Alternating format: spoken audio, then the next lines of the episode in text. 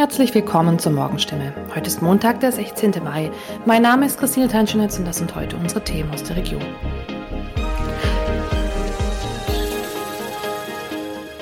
So gefährdet sind Neckarsulm-Straßen bei starkem Regen.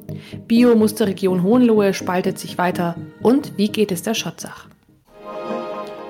Heftiger Regen hat in den vergangenen Jahren schon mehrfach weite Teile von Neckarsulm überflutet. Keller liefen voll, Betriebe standen unter Wasser.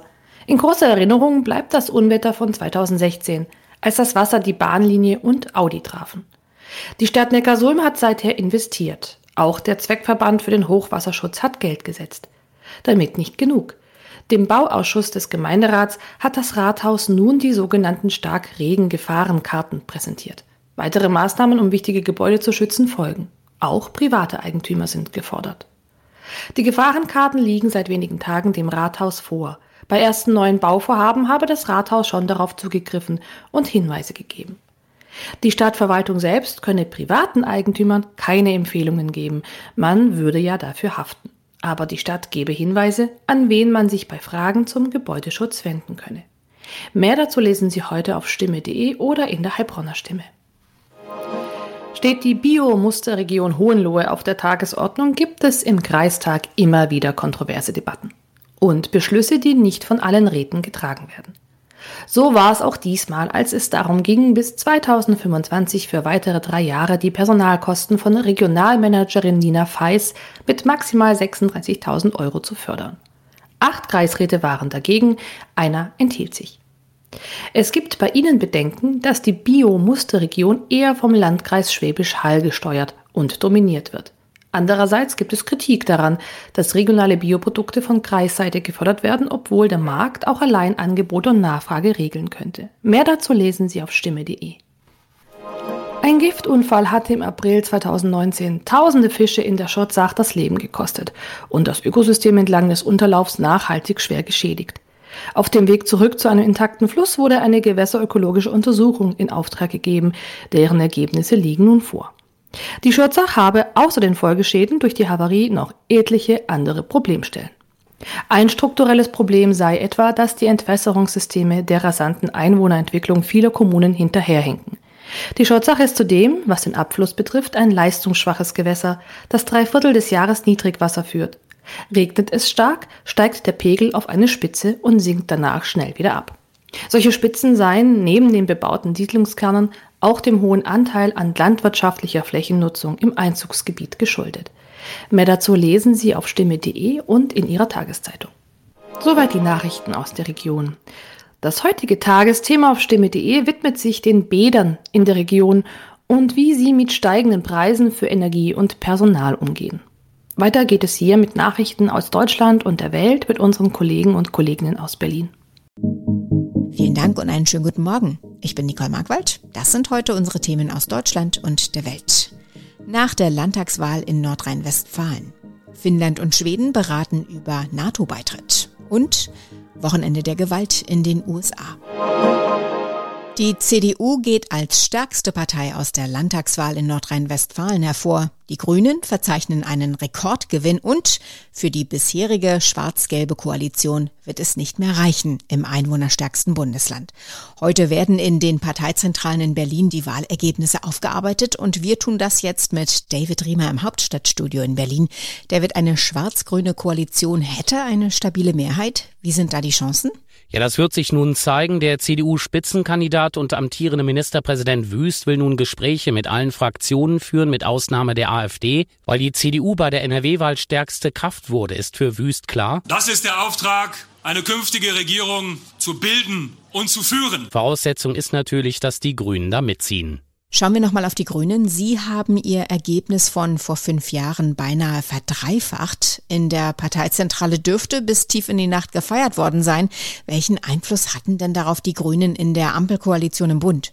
Also ich denke, die Grünen auf Bundesebene haben enorm dazu beigetragen, dass die Partei in NRW ein Rekordergebnis eingefahren hat. Vor allem Annalena Baerbock als Außenministerin und Robert Habeck als Wirtschaftsminister und Vizekanzler genießen ein enorm hohes Ansehen. Das hat wohl für reichlich Rückenwind von Berlin nach NRW gesorgt. Grünen Spitzenkandidatin Mona Neubauer war am Abend kurz nachdem erste Zahlen veröffentlicht wurden überwältigt. Was für ein Vertrauen Vertrauensvorschuss, ihr Lieben. Danke. Ich bin mal sehr gespannt, ob die Grünen am Ende tatsächlich mit der CDU eine Koalition in NRW eingehen werden. Bei der SPD hat Bundeskanzler Scholz den NRW-Spitzenkandidaten Thomas Kutschaty enorm unterstützt im Wahlkampf. Hat dem das am Ende eher geschadet? Also ob es ihm geschadet hat, ist schwer zu sagen. Geholfen hat es ihm jedenfalls nicht. Die SPD wird heute hier im Willy Brandt-Haus eine Menge aufzuarbeiten haben. Am Abend wollte die SPD ja noch mit allen Mitteln versuchen, in NRW eine Ampelkoalition wie im Bund auf die Beine zu stellen. Inzwischen ist die SPD zurückgerudert. Parteichef Klingbeil sagte dazu am Abend bei Anne Will im Ersten. Völlig klar, dass Herr Wüst ist derjenige, der die stärkste Fraktion anführt, die stärkste Partei. Ich glaube, er ist auch derjenige, der die ersten Gespräche führen wird. Rechnerisch wäre ja eine Ampel aus SPD, SPD, Grünen und FDP möglich und die letzte Option wäre eine GroKo aus CDU und SPD, die will aber keine der beiden Parteien. Darf man das niederschmetternde Ergebnis für die SPD in Nordrhein-Westfalen auch als Quittung für Scholz bisherige Arbeit als Bundeskanzler verstehen? Ja, das denke ich schon. Der Ukraine-Krieg dürfte wichtige Wahlkampfthemen in NRW überstrahlt haben. Was den Ukraine-Kurs angeht, steht Scholz ja schon seit ein paar Wochen in der Kritik. Ihm wird ja vor allem zu zögerliches Verhalten vorgeworfen. Also an ihm bleibt mit Sicherheit von der Wahlklatsche in NRW etwas hängen. Zumal die Grünen beflügelt sind durch den Wahlerfolg. Sie können in der Ampel nun noch selbstbewusster auftreten. Ja, und die FDP wiederum als dritter Partner in der Koalition muss das Wahlergebnis auch dringend analysieren. Auch die Liberalen sind auf Bundesebene nach der NRW-Wahl geschwächt recht, allen voran Parteichef Lindner, der ja aus NRW stammt. Die Kriegspolitik Russlands hat Folgen für Schweden und Finnland. Sie nähern sich der NATO an, vor Jahren noch undenkbar. Aber die Regierung in Finnland will einen Antrag auf Beitritt zur NATO stellen. Das teilten der finnische Präsident und die Regierungschefin in Helsinki mit.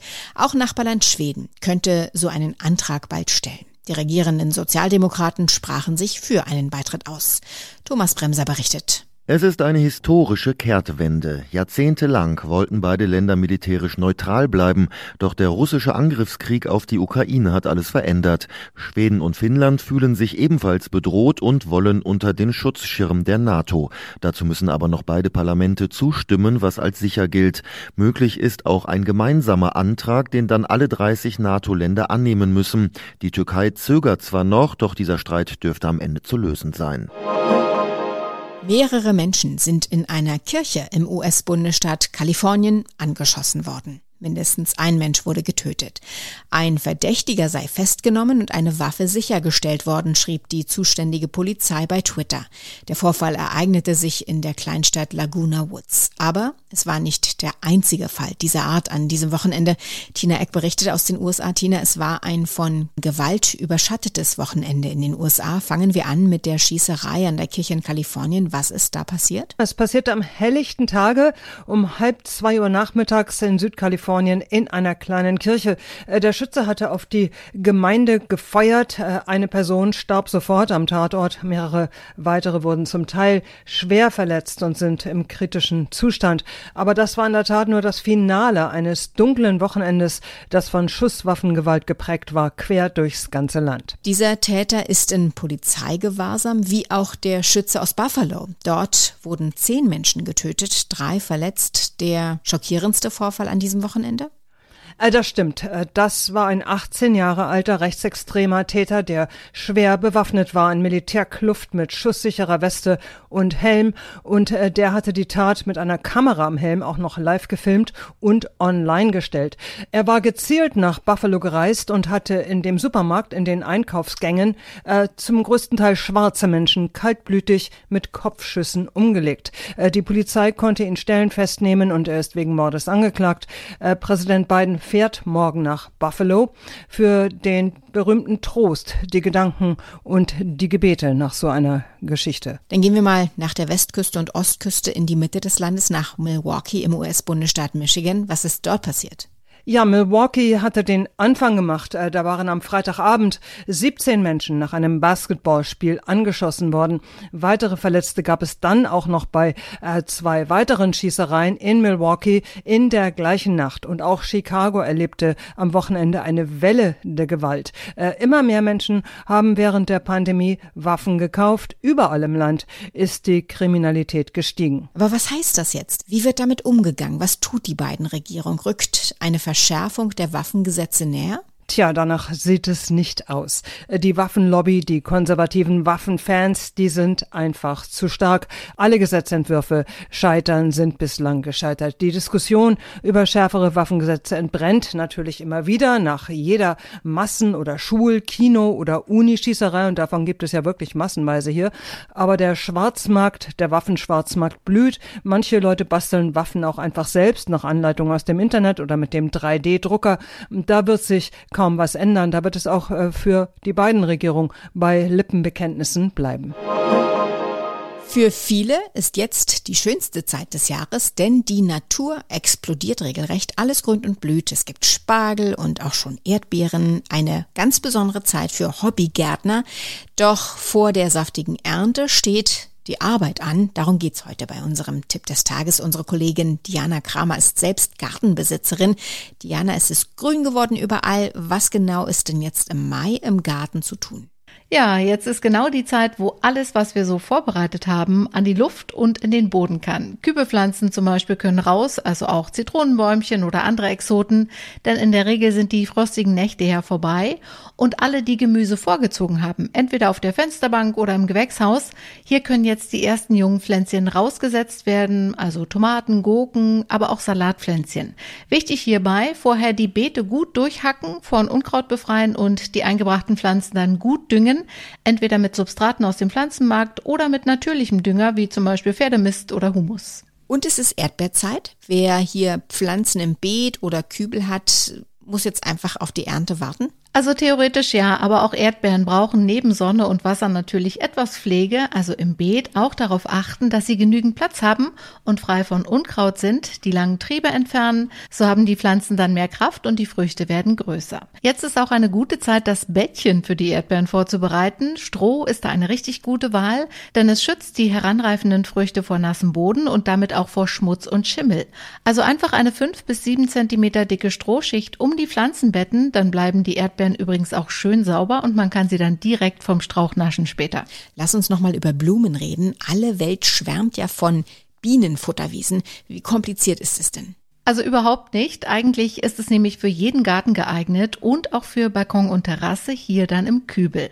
Es gibt diverse Samenmischungen, die bienenfreundlich sind und die auch durch die Zusammensetzung den ganzen Sommer überblühen und so auch Insekten, Schmetterlinge, aber auch Vögel anziehen. Perfekt ist natürlich, wenn man im Garten den Boden dafür umgräbt, von der Grasnarbe befreit, falls vorhanden und dann aussät. Aber ich habe auch schon gehört, dass Leute die Samen auch ohne diese Vorbereitung ausgeworfen haben und auch dort dann eine bunte Wiese entsteht entstanden ist, dann wird's halt etwas wilder, aber auch das kann ja durchaus charmant sein. Aber bei aller Freude über Obst und Blümchen, das macht natürlich alles Arbeit und Gießen ist wichtig. Angesichts der anhaltenden Trockenheit vergeht da vielen die Lust. Was kann man da tun? Naja, um das Gießen kommt man natürlich nicht herum und das ist auch natürlich mehr Aufwand, wenn es so gar nicht regnet. Für die Bauern ist das inzwischen eine richtige Tragödie. Im Garten empfiehlt sich vor allem frisch gepflanzte und gesäte Sachen feucht zu halten. Bei Hecken oder Sträuchern, die schon länger stehen, ist es aber zum Beispiel nicht nötig, ständig zu gießen. Und wer wirklich auf den Wasserzähler schaut, der kann auch Wasser aus der Küche sammeln, zum Beispiel vom Eier- oder Kartoffelkochen. Abgekühlt ist das durchaus für die Pflanzen nutzbar und enthält sogar noch Mineralstoffe. Zum Ende unseres Podcasts schauen wir nochmal auf den Eurovision Song Contest mit dem überragenden Gewinn der Ukraine. Darüber und mehr sprechen wir jetzt mit Claudia Wächter. Claudia, die Ukraine gewinnt. Wie ist denn der Song dort, aber auch im Rest Europas aufgenommen worden? Also ich denke, alle gönnen der Ukraine natürlich diesen Erfolg und der Song war auch nicht unterirdisch schlecht, aber für viele eben nicht der beste. Und ähm, das haben mir auch relativ viele Fans noch nach dem Event gesagt. Ich glaube, ein zweiter Platz oder ein dritter Platz wäre auch ein schöner solidarischer Akt gewesen. Und im Netz gibt's da noch viel bissigere Kommentare. Politik, Musik, Party. Das ist wirklich eine ESC-Gratwanderung, die immer schwieriger wird. Nun ist natürlich die große Frage, wird der ESC im kommenden Jahr tatsächlich in der Ukraine ausgetragen? Was sagen die Macher der Veranstaltung dazu? Ja, da bleibt man noch ziemlich vage, denn äh, im Moment ist das natürlich völlig undenkbar. Alles ist im Prinzip offen und das sehen auch die Fans so. Weil wenn das in der Ukraine leider so weitergeht, dann wird da nicht viel sein, wo man was feiern kann. Manche schlagen auch vor, Deutschland könne ja als Gastgeber aushelfen, aber die Regierung in Kiew, die will das logisch natürlich zu Hause durchziehen. Ein ganz anderer Aspekt der Veranstaltung. Russische Hacker sollen ja versucht haben, das ESC-Ergebnis zu manipulieren. Was ist denn darüber bekannt?